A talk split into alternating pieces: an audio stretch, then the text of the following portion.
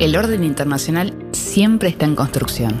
Westfalia, el podcast del Consejo Argentino para las Relaciones Internacionales. El CARI. Con Florencia Ventosa y Guillermo García. Florencia Ventosa, un gusto saludarte hoy en esta edición especial ya de Westfalia, que debemos andar por el mes y medio de programas, ¿no? Aproximadamente, sí, ya, llevamos bastantes episodios, como se les dice ahora, ediciones. Y edición especial no de casualidad, porque es una edición histórica.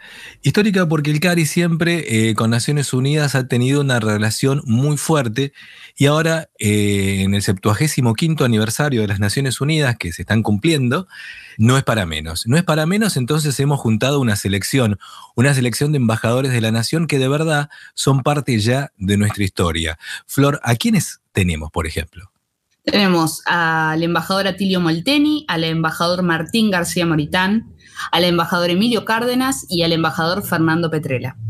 Y no es casualidad que los tengamos a todos ellos porque son miembros del CARI, son eh, grandes diplomáticos que han dejado mucho por nuestro país. Y tampoco es casualidad que vayamos a empezar por uno de los amigos de la casa, y yo me voy a, le voy a decir, aunque se lo dicen los amigos y yo me voy a tomar ese atrevimiento, el gran embajador Goyo Molteni. ¿Cómo no nombrarlo a Molteni, que ha sido embajador en tantos lados, en Suecia, ¿en dónde más, Florencia? En Israel también. En Israel, en Israel y en muchos lados, y ha tenido también una dilatada trayectoria en Naciones Unidas. El currículum de Molteni es de acá, bueno, a la China es un decir, pero es larguísimo, como el de todos los que están ahí. Así que, embajador Molteni, Cuéntenos qué le parece esta visión de por qué estamos hoy todos acá, porque usted ha tenido mucho que ver en reunir a esta selección de diplomáticos de la Nación Argentina. Bueno, es una iniciativa diferente de la que tuvimos hace 25 años en el CARI, donde en esa ocasión el objetivo fue publicar o redactar y publicar un libro que tuvo éxito porque también en ese momento se juntaron grandes figuras que hicieron a su contribución este, a una visión argentina este, de lo que era Naciones Unidas y de la participación de nuestro país. Ahora este, han pasado 25 años y estamos en una nueva este, estructura como es este programa, que es una iniciativa muy interesante del, del CARI. Eh, Naciones Unidas celebró el, el lunes una una sesión especial, también por eh, utilizando el sistema de la moralidad cuarentenaria, ¿no? que estamos eh, todos sometidos, y este, celebró una sesión virtual donde, dedicada al futuro que queremos, las Naciones Unidas que necesitamos, donde participaron jefes de Estado y de gobierno y ministros de una cantidad de países. Al día siguiente, como es tradicional, empezó la Asamblea General también por el mismo sistema, este, digamos, que no permite la comunicación directa entre personas. Nosotros vamos a realizar en el CARI tres programas y este, el de hoy, donde tenemos tantas figuras tan destacadas, tiene por objeto tener una mirada hacia el pasado, de lo que ha hecho Naciones Unidas y lo que ha hecho la Argentina con relación a Naciones Unidas. Eso sería este, el objetivo de esta reunión. Embajador, por una cuestión de que ustedes van a entender, vamos a empezar por Martín García Moritán. ¿Por qué empezamos por Martín García Moritán, que estuvo hasta hace poco en Naciones Unidas y también fue subordinado de muchos de los que están hoy aquí en este, en este programa? Por una sencilla razón. Nos sirve para todos aquellos que dicen que los diplomáticos están solo para el canapé. Al contrario, quienes hemos estado cerca de los diplomáticos hemos visto a muchos diplomáticos argentinos y de otros países arriesgar sus vidas más de una vez. Y el embajador estuvo en una situación fea con este tema del COVID cuando empezó en Naciones Unidas y con mucha hidalguía siguió trabajando hasta el último momento, hasta que no pudo más. Así que primero que nada, embajador, yo sé que están todos de acuerdo y queremos agradecerle que esté hoy acá con nosotros y hacer lo que corresponde a un servidor público de la Nación Argentina. Estar siempre defendiendo los intereses de la nación. Martín, ¿Cómo fue tu experiencia del COVID, si querés contarnos muy breve, pero sobre todo de toda tu experiencia en Naciones Unidas? Muchas gracias, Guillermo, y aprovecho para saludar a no solamente tres distinguidos colegas, sino también, como, como dijiste, de los tres, dos fueron jefes directos en Naciones Unidas. Emilio Cárdenas, cuando yo llegué, no sabía nada, ni de procedimiento, ni, ni de conocimientos de fondo de Naciones Unidas y aprendí mucho de él. Tuve casi dos años bajo su, sus órdenes. Y después tuve la suerte de tenerlo a Fernando Petrella como jefe, que ya venía con una gran experiencia diplomática y además había estado destinado en Naciones Unidas. Así que era de los diplomáticos que repetían destino y que tenían ese bagaje histórico sobre la organización que pocos tienen.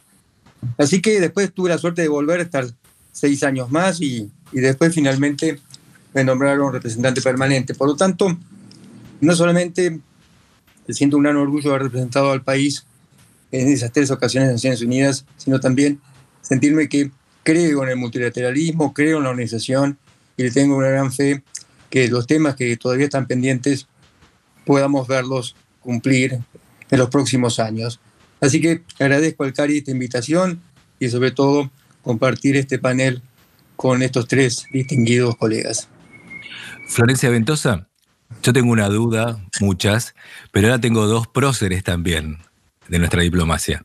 Fernando Petrella y Emilio Cárdenas.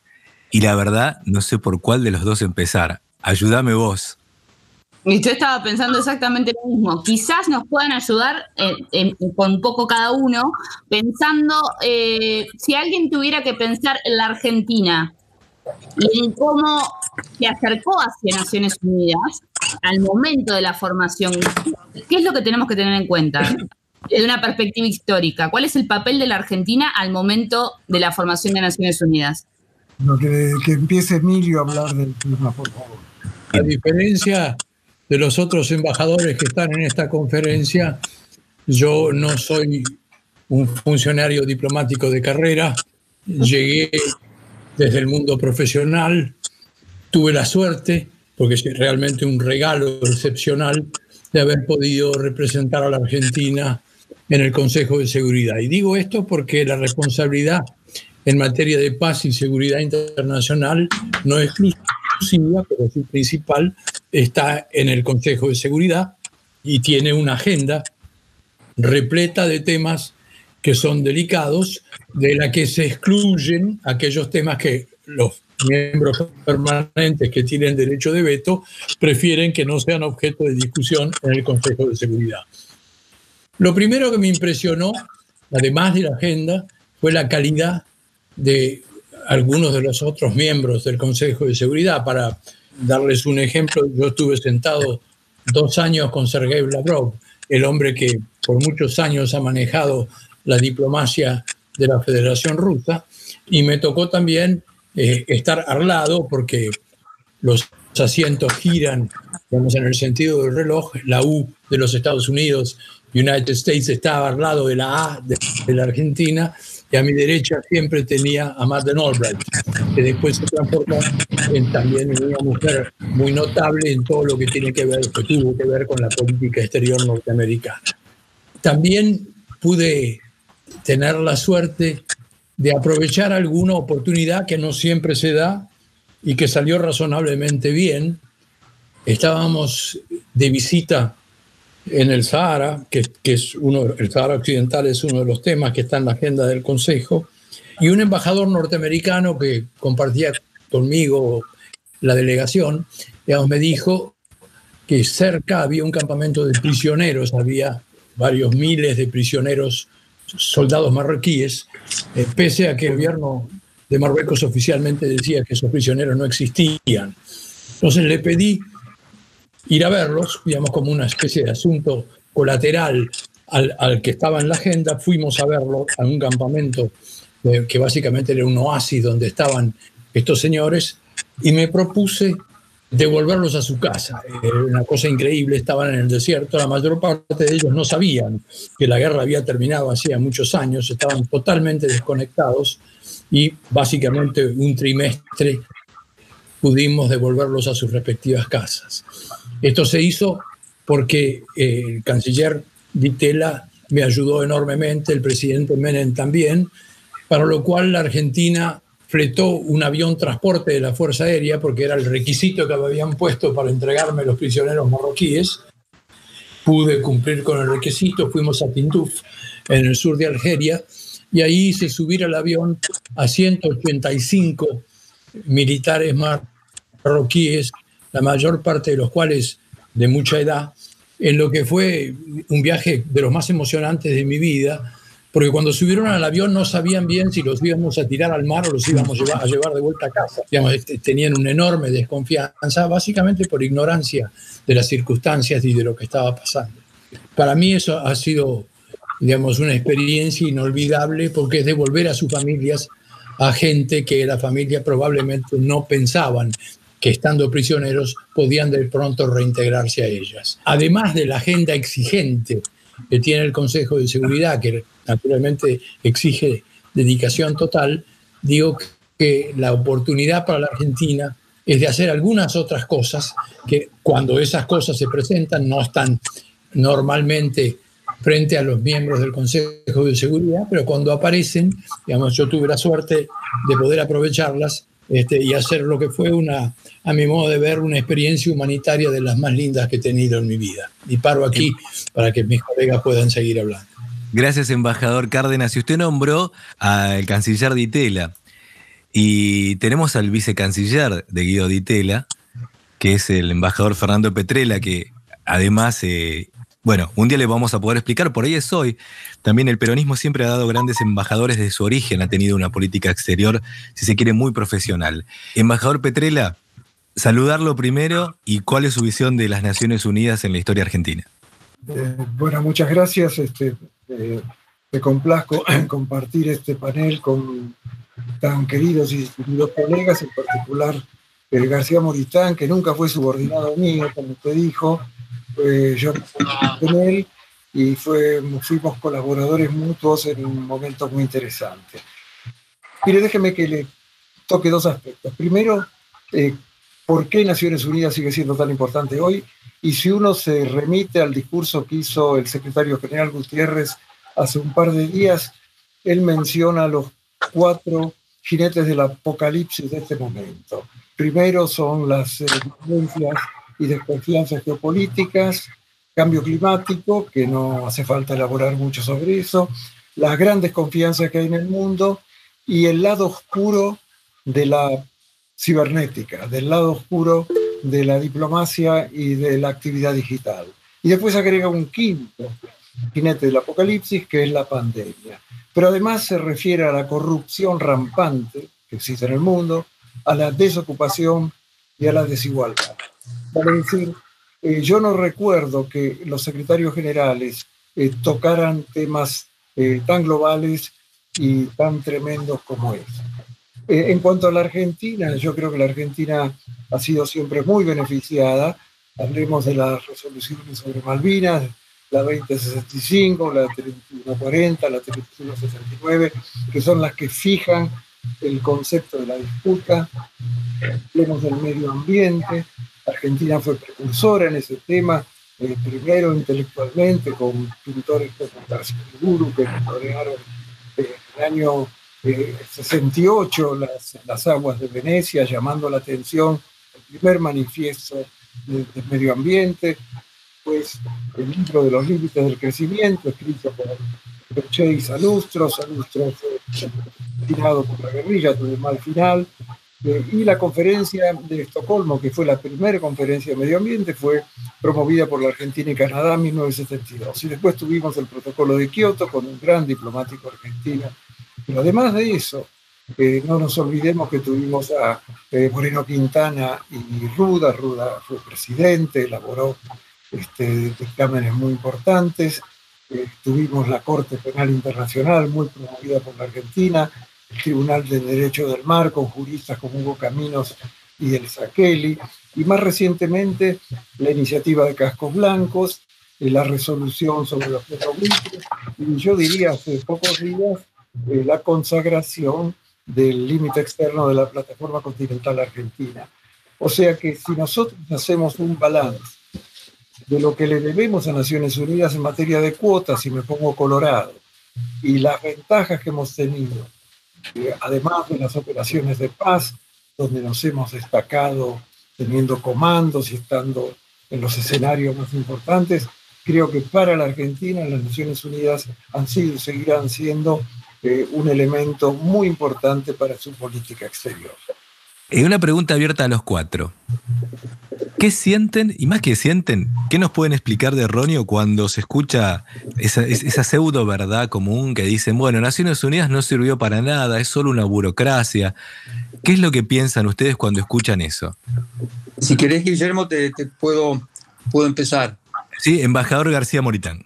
Sí, yo creo que es una verdad parcial, porque se ve desde, desde la óptica únicamente de los titulares de los diarios y muchos de los temas de Naciones Unidas que salen en los diarios son los temas que tienen que ver con los conflictos que existen a lo largo de todo el planeta.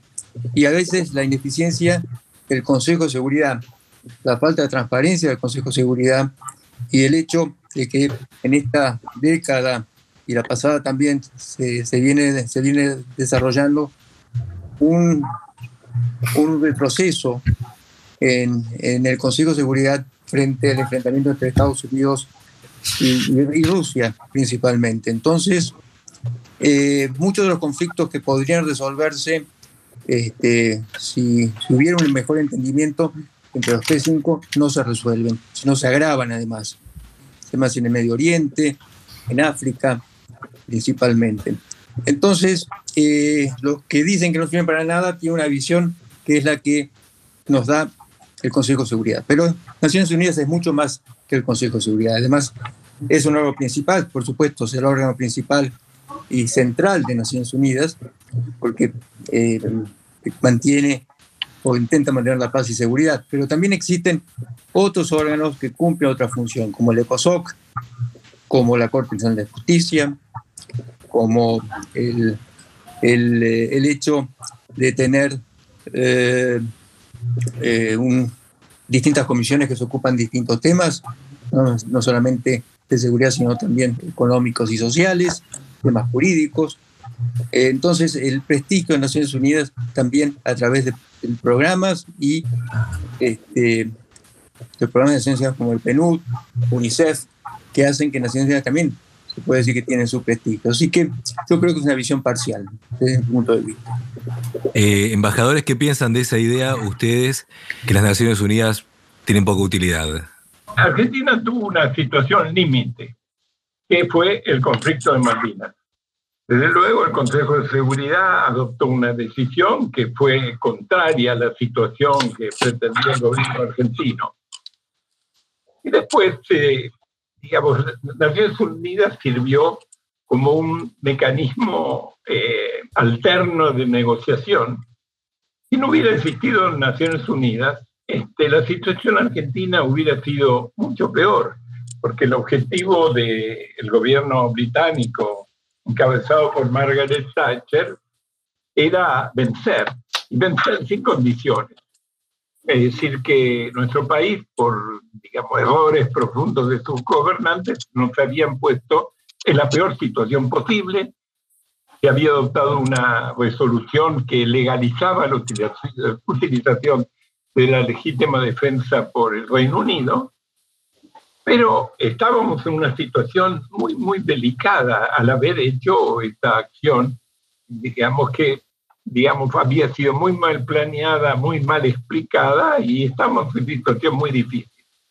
En cierto sentido, Naciones Unidas, pero también otros gobiernos amigos, pudieron condicionar la reacción británica. Es decir, los británicos actuaron, recuperaron las, las islas, pero los perjuicios para Argentina hubieran sido peores. Es decir, pudo haber habido una una acción directamente contra el territorio continental argentino, pudo haber habido una serie de consecuencias y en cambio la discusión en el Consejo de Seguridad llevó a una situación que se fue tornando muy, no positiva, pero muy conveniente a la situación argentina. Incluso se planteó un proyecto de resolución que hubiera llevado al cese de fuego y eh, se obtuvieron los nueve votos necesarios para la adopción, pero hubo en realidad dos vetos, el británico y en cierto sentido el de Estados Unidos, que impidieron eh, obtener el cese de fuego. Quiere decir que ahí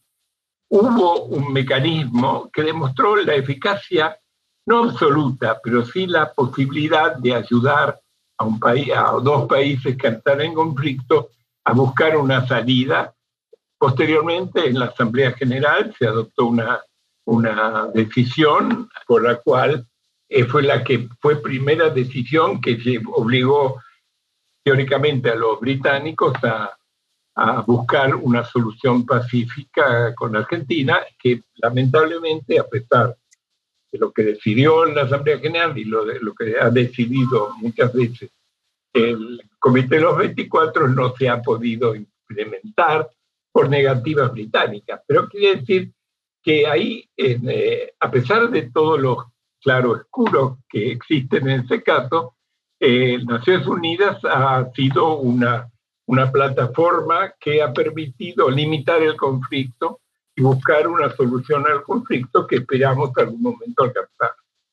Bueno, eh, muy bien, quisiera preguntarle al embajador Petrella y al embajador Cárdenas en este caso, eh, si ustedes consideran que el surgimiento de foros como el G20, el G8 y demás históricamente le han quitado peso a Naciones Unidas o si por el contrario hubo un complemento a los diálogos multilaterales o cuál es el diagnóstico del surgimiento de, esos lugares de discusión política. No sé si embajador Petrella quiere comenzar.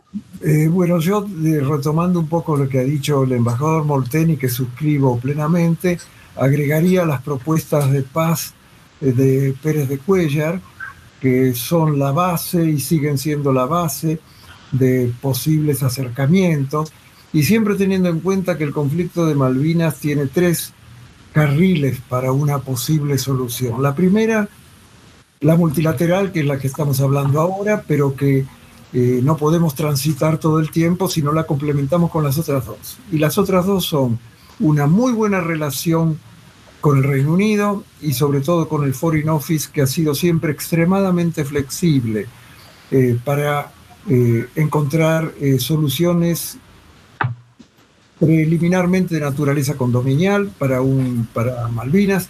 Naturalmente el tiempo no nos ayuda porque eh, cada vez que retrocedemos tenemos que empezar de atrás y no del punto en el cual se rompió la negociación. Y el tercer elemento, la tercera vertiente muy importante, es tener un contacto oficioso con la naturaleza de las islas, y con los isleños, eh, leer los diarios de las islas, leer el Penguin News, saber qué pasa, eh, porque si no, eh, si bien los isleños no son parte del conflicto, son actores bastante importantes y el fallo sobre Chagos reciente le da al concepto de autodeterminación características que no podemos ignorar a la luz de cómo está el mundo occidental y la civilización occidental en estos momentos, que es muy distinta de la que teníamos con la 2065, eh, el momento de la política exterior en el cual Molten y yo nacimos para la diplomacia, porque ingresamos en ese año eh, a la Cancillería. Ahora, sobre lo que usted pregunta, Florencia, yo creo que no son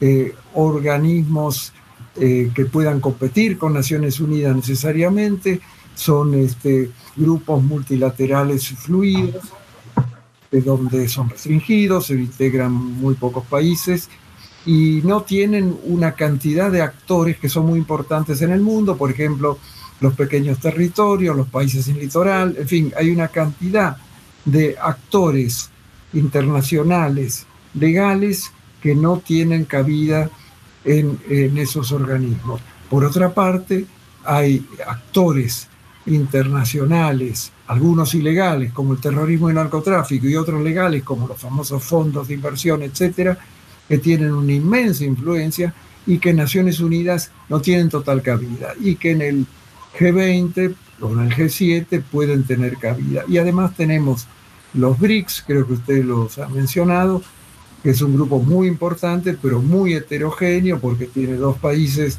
con un sistema que yo me atrevería a decir de orientación autoritaria, y tiene una democracia sui generis como en la democracia india, y tiene una democracia occidental como la brasileña, que es además nuestro vecino y uno de los principales socios comerciales de la Argentina.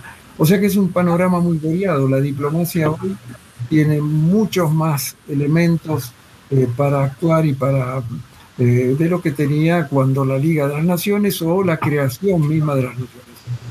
Antes de dar la palabra al embajador Cárdenas, no sé si entendí bien porque esta es la suerte de que nosotros nos vemos, aunque ahora nos estén escuchando nada más. Embajador Molteni, ¿usted quería hacer una, una salvedad, una aclaración, me pareció, o me pareció a mí que leo mal? Ninguna salvedad, al contrario, comparto totalmente lo que ha expresado Fernando. Eh, embajador Petrela, para entender bien, porque usted sabe que a todos nuestros seguidores les interesa mucho el tema Malvinas, usted estaba hablando un poco de los intereses, no de los deseos de los isleños, ¿verdad? Eh, yo creo que es, un tema delicado ese. El artículo 73 de la Carta de Naciones Unidas habla de los intereses, o sea que cuando está puesto eso en Malvinas es para buscar esa, esa famosa ambigüedad constructiva que permitiese una negociación que terminase como nosotros queremos, que es con una transferencia de soberanía. El tiempo ha ido cambiando un poco las cosas y ahora tenemos que ser un poco más imaginativos. La otra cosa que quiero dejar en claro en este tema, que es muy delicado y yo no soy ni mucho menos el dueño de la verdad, que tenemos que transitar tres caminos. No podemos aplaudir solamente lo multilateral porque nos resulta relativamente más sencillo, aunque muy costoso, es muy costoso, todos los que hemos estado en ese tema sabemos que los votos no vienen por simpatía. El segundo es una muy buena relación con el Reino Unido y el CARI, que ustedes trabajan, tiene un libro que se llama Década de Encuentro, donde se avanzó mucho en Malvinas porque se avanzó mucho en la relación con el Reino Unido. Y el tercero es eh, la naturaleza de las islas. Ahora el gobierno actual de la Argentina ha tenido la muy buena idea de permitir los vuelos humanitarios, facilitarles eventualmente las vacunas cuando estén disponibles. Y si bien en las islas estas cosas no son muy bien recibidas, tienen siempre un impacto positivo, porque recordemos que el día que se discuta seriamente las cosas, en la medida en que nosotros hagamos desaires a los isleños, desaires innecesarios, eso va a jugar en contra nuestra y no a favor. Bueno, como, como decían en la Cancillería, no, tenemos que malvinizar ahora justo la charla de Naciones Unidas. Florencia, vos tenías una pregunta para el embajador Cárdenas. Sí, justamente, yo lo que me preguntaba es para el embajador Cárdenas si considera que los foros multilaterales que han surgido más recientemente, que son más bien contemporáneos, son una expresión a algo que Naciones Unidas no puede atender? ¿O de qué se trata eso? Eh, mire, en la propia Carta de las Naciones Unidas tiene algunas normas para compatibilizar el accionar de Naciones Unidas con el de los organismos regionales. Desde el nacimiento mismo de Naciones Unidas ha habido países que han integrado, llamémoslas, coaliciones por temas o por cuestiones o por coincidencias políticas y eso no ha impedido el accionar de Naciones Unidas en lo esencial que corresponde a Naciones Unidas, fundamentalmente en el propósito original que claramente fue el de evitar otra guerra mundial después de la Segunda Guerra Mundial. No me parece que esos foros sean incompatibles con Naciones Unidas, es más, trabajan muchas veces en conjunto. En esos foros, particularmente en los temáticos, digamos, es donde se encuentran las coincidencias técnicas y esas coincidencias técnicas, una vez definidas, permiten a nivel de las Naciones Unidas este, materializar las coincidencias políticas. Así que yo no veo que los foros, incluso las regiones, eh, sean una limitante que excede las limitaciones propias de la cambiante realidad del mundo. El mundo ha evolucionado desde el 45 para acá, pero siempre ha tenido bloques, grupos, digamos, y, y han sido muchas veces útiles. Y les repito, la propia carta prevé la compatibilización del accionar multilateral de Naciones Unidas con el accionar de los distintos organismos regionales. ¿Puedo agregar algo a lo que dijo? Sí, por supuesto. Vamos a contar quién está hablando. Ahora va a hablar el embajador García Moritán. Gracias. Y justamente lo que acaba de decir Emilio Cárdenas es, en la práctica, este, se, da de esa manera. Cuando tuvimos la presidencia del G20 hace, hace dos años, yo estaba allá en Nueva York y nosotros organizábamos reuniones periódicas para los Estados miembros que quisieran participar. Eran reuniones informales en las que eh, informábamos qué era lo que estábamos haciendo en el G20, cuál era nuestra agenda, qué se estaba discutiendo, y realmente participaban muchísimos estados. Entonces, desde el principio de nuestra gestión en la presidencia hasta el final, donde dimos cuenta de nuestro, de nuestro trabajo durante ese año. Así que sí, se complementan. Después hay otro grupo, que son grupos de los países que hacía mención el embajador Petrela, que no son miembros del G20, pero podrían serlo.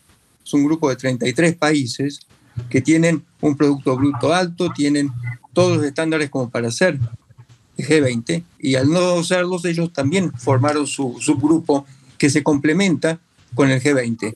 Así que todos estos, los organismos regionales, más estos foros, sirven y complementan el trabajo de Naciones Unidas. Gracias. Perfecto. Yo tengo varias preguntas. Nos quedan, ¿cuánto nos queda, Florencia? ¿Cinco minutos? ¿Cuánto nos queda? ¿Mucho? ¿Poco? Nos queda poquísimo. Poquísimo, pero hay muchas preguntas. Con estas personas no podemos hacer un programa solo. Bien, voy a hacer dos preguntas en una, como hacemos los periodistas para, para hacer un truco. Una es, eh, con la experiencia que todos han tenido los cuatro en Naciones Unidas, el tema del COVID ha sido tratado por Naciones Unidas muy poco. Quizá la Organización Mundial de la Salud ha, sido lo que más se ha notado y ha tenido algunas este, críticas. ¿Las Naciones Unidas que ustedes conocieron estuvo a la altura de lo que ustedes esperaban o ha sido otras Naciones Unidas? esa es, esa es, la, la primera pregunta. Y la segunda es, quizá relacionada, ¿Cuál es su posición con respecto a, los cambios que pueda haber en Naciones Unidas con respecto a, las modificaciones en su carta orgánica, que haya más miembros en el Consejo de Seguridad, etcétera? Esa es la pregunta abierta a los cuatro. Embajador Atilio Molteni. Bueno, en el Consejo de Seguridad no se pudo llegar a una acción más este, efectiva debido a que chocaron los intereses, por un lado de Estados Unidos y otro lado de China, sin una pretensión norteamericana de prácticamente subrayar la responsabilidad china. Y si nosotros vemos, por ejemplo, el, el discurso ayer del presidente Trump, gran parte de ese discurso fue destinado, el discurso ante la Asamblea General, destinado a responsabilizar a China. Por otro lado, este, es un acontecimiento sin precedentes y entiendo que en estos momentos se está empezando a discutir en la Asamblea General una convocatoria, una reunión especial para tratar las consecuencias del COVID-19. Ahora, con respecto a la modificación de la estructura del Consejo de Seguridad, que es lo esencial, tiene que tener los votos de dos terceras partes de la Asamblea General y a su vez los votos de los cinco miembros permanentes. Indudablemente, eh, esa estructura del Consejo de Seguridad responde a la situación que existió al terminar la Segunda Guerra Mundial. Ahora el mundo ha cambiado, pero no ha cambiado tanto como para modificar una situación en la cual la última decisión la tienen los miembros permanentes del Consejo de Seguridad.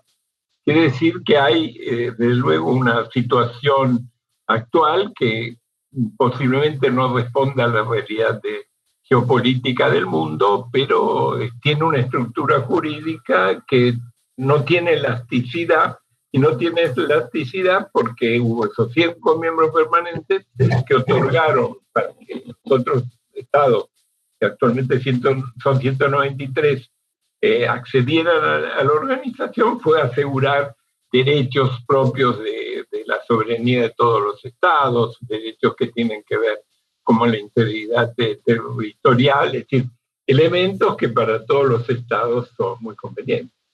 Gracias. embajador García Sí, eh, poco puedo agregar sobre la actuación de lo que acaba de decir Atilio Molteni sobre la actuación de Naciones Unidas, estaba a la altura de las circunstancias o no frente a esta pandemia. Sí, ha sido decepcionante a mi juicio y en el Consejo de Seguridad principalmente, pues se intentaba tener un, este, que los conflictos entrasen en un stand-by mientras durase la pandemia. Con respecto a la reforma, es un tema que se viene discutiendo hace más de 25 años. El, doctor Cárdenas recordará el Coffee Club, del que Argentina era miembro, de los países que estábamos a favor de la reforma del Consejo de Seguridad, pero únicamente modificando sus métodos de trabajo, eliminar el veto y aumentar únicamente la categoría de miembros electos o no permanentes. Eh, mientras hay cuatro países eh, Brasil, India, Japón y Alemania, que pretenden sumarse a, a la categoría de miembros permanentes. Ahora, los africanos quieren también dos asientos. A nuestro juicio, eso no volvería más eficiente al Consejo ni más democrático, sino todo lo contrario, porque crea este, más miembros con privilegios.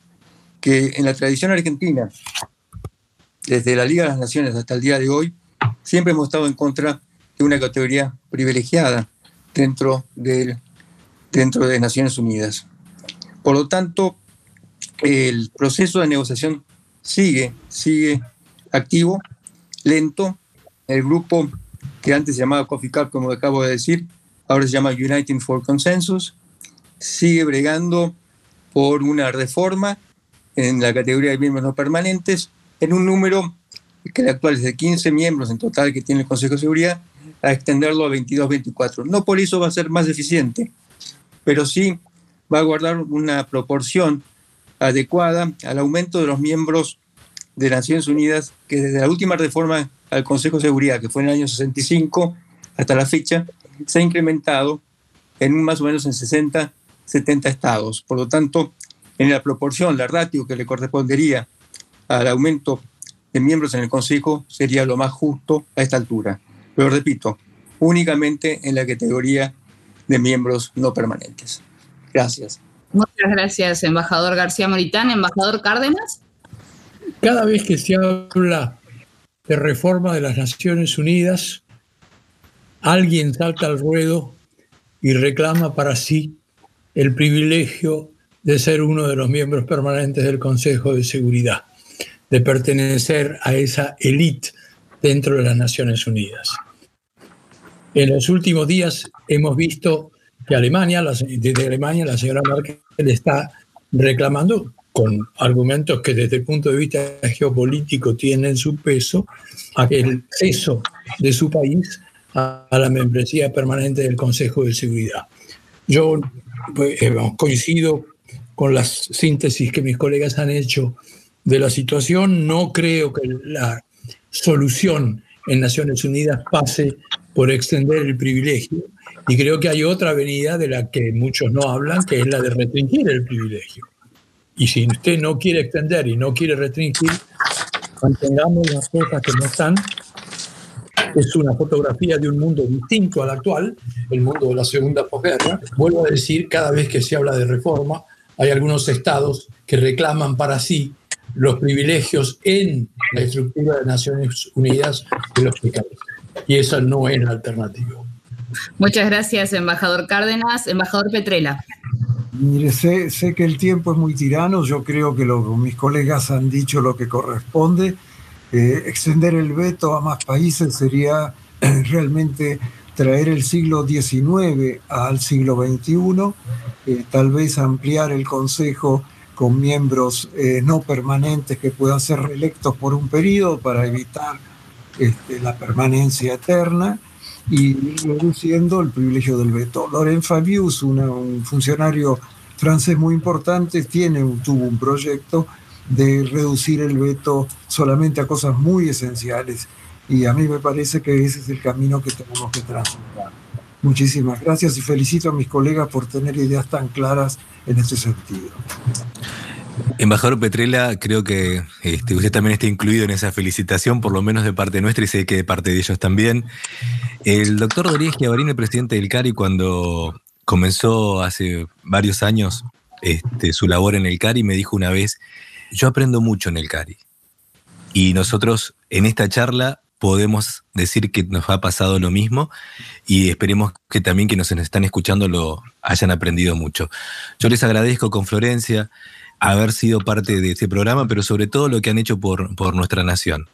A todos desde su lugar, en eso sepan que en esta, en esta audición es el reconocimiento que queremos que muchos argentinos también lo tengan en cuenta. Florencia, y si alguien quiere agregar algo, es el momento.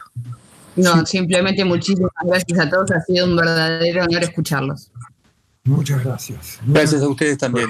Gracias. Sí, Guillermo, Muchas gracias. muchas gracias. Nos vemos eh, en una semana. Corbata, ¿eh? Nos pusimos Eso. corbata porque el doctor Giavarini siempre aparece con corbata. Este comentario lo vamos a dejar y como ven, una de las categorías de los síntomas de la inteligencia es el sentido del humor. Y los cuatro tienen un gran sentido del humor según dicen y lo han podido ver. Nos vemos en una semana. El orden internacional siempre está en construcción.